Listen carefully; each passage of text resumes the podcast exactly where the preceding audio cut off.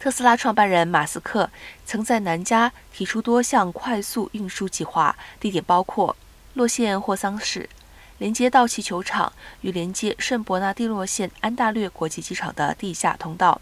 最后，只有霍桑市的1.14里隧道在2018年完工，其他都因为子公司 Boring Company 无意继续而闲置。目前，圣伯纳蒂诺县的交通局有意接手，希望依照之前规划完成连通与安大略国际机场的地下快线。不过，经费已经高涨到四亿九千二百万美元，而且最快二零二七年才能通行。只是由公共部门施工的门槛更高，包括环境影响评估与交通运输评估，而且经费还得外援。包括加州的两亿六千五百万美元，以及联邦的两千五百万元。